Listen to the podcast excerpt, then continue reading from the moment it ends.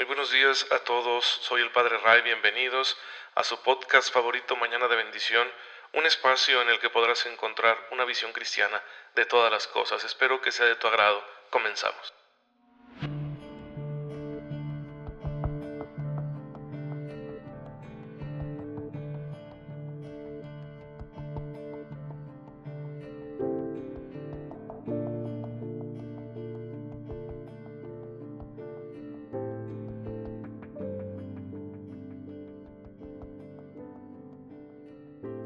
Muy feliz jueves eucarístico tengan todos ustedes, queridos hermanos, que tienen la amabilidad de escuchar mañana con mañana este podcast de Mañana de Bendición, su podcast católico favorito, con su amigo el Padre Ray.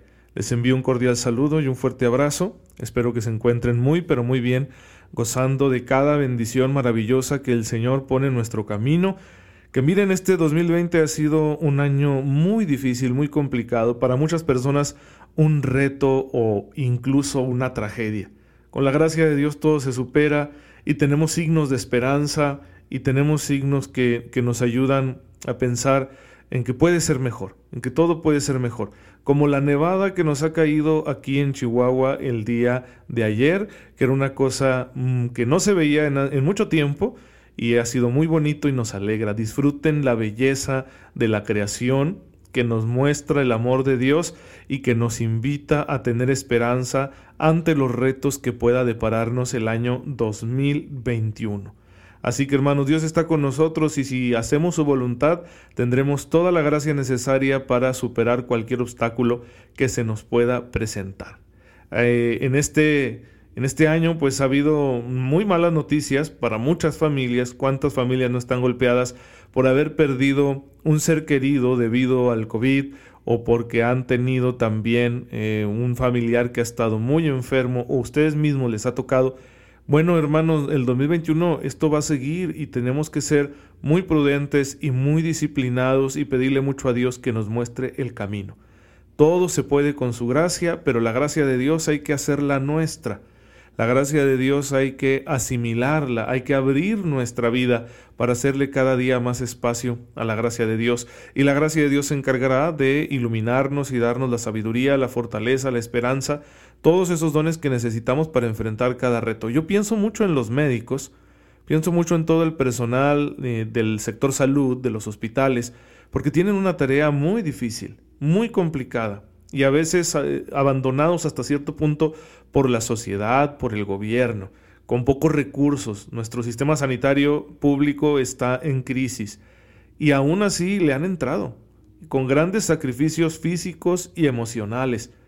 ¿Por qué ha sido esto posible? Porque donde hay buena voluntad, donde hay amor a lo que se hace, donde se quiere a las personas a las que se sirve, ahí está Dios y Él da la gracia y la fortaleza y nos saca adelante.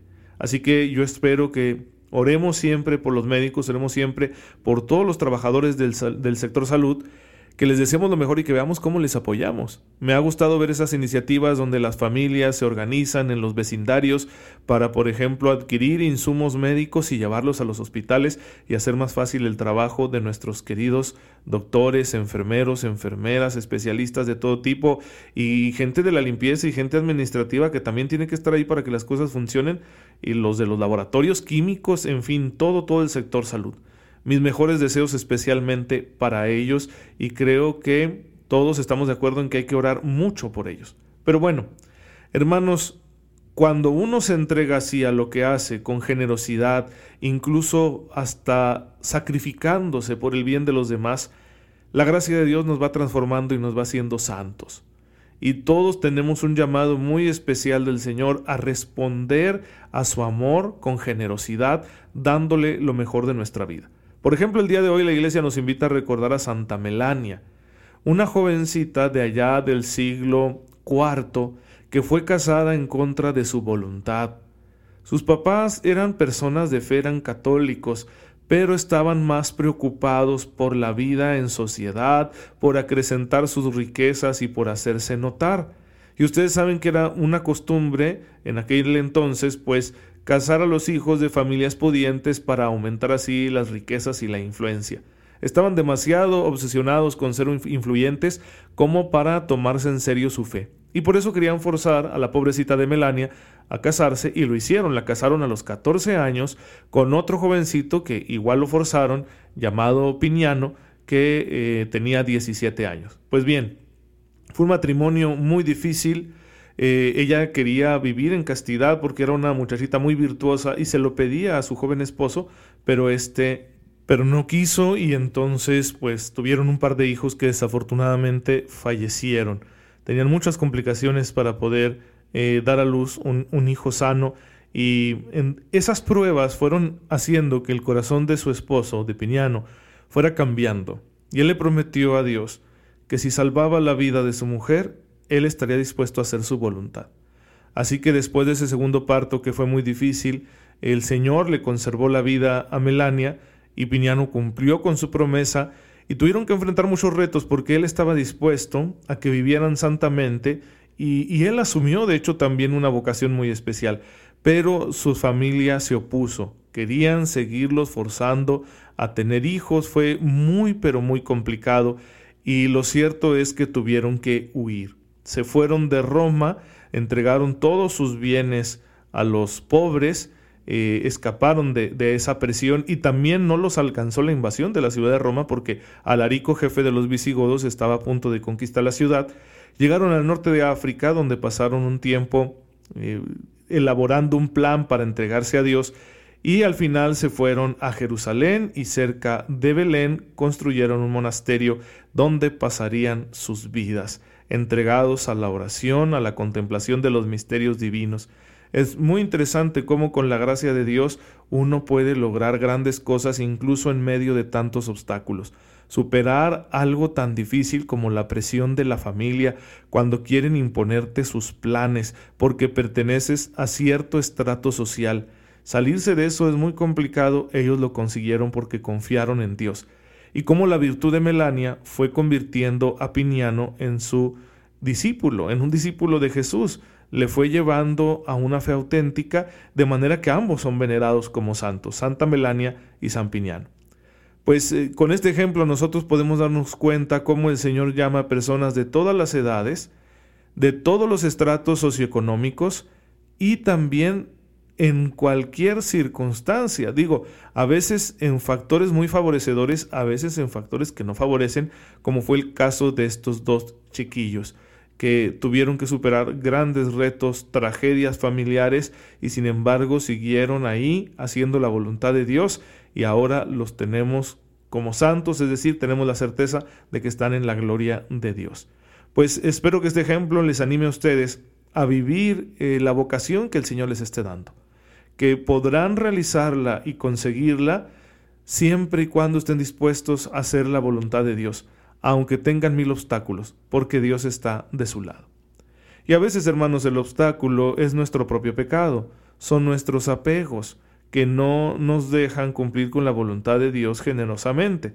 Por ejemplo, puede tratarse de que no estemos cumpliendo algún mandamiento. Para cumplir los mandamientos en plenitud hay que conocerlos bien, porque a veces nos limitamos a la letra y volvemos a esa actitud conformista que tenían los fariseos, los escribas en tiempos de Jesús y que por eso interpretaban los mandamientos de la manera más cómoda.